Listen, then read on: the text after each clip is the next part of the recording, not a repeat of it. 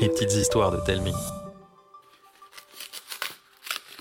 Pour cette histoire, mélangez une interdiction, des chocolats, plein d'envie, et vous obtiendrez le trésor en chocolat.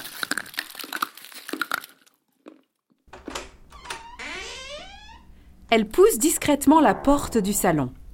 Sur la cheminée, elle entrevoit les chocolats auxquels elle n'a pas le droit de toucher. Personne à l'horizon. Elle rentre sur la pointe des pieds. Un malencontre pas de travers la fait glisser. Elle tombe, se rattrape au lampadaire mais s'effondre avec fracas.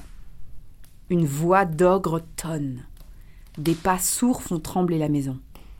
Elle se réfugie sous le canapé. Le géant surgit. Elle se mord la main pour s'empêcher de crier. Il rôde.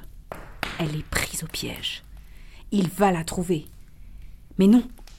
Il soupire et s'en retourne à ses occupations. Plus immobile et silencieuse qu'une tombe, elle attend le cœur battant. Elle finit par sortir de sa cachette, se relève et d'un pas triomphant se dirige vers son trésor chocolaté.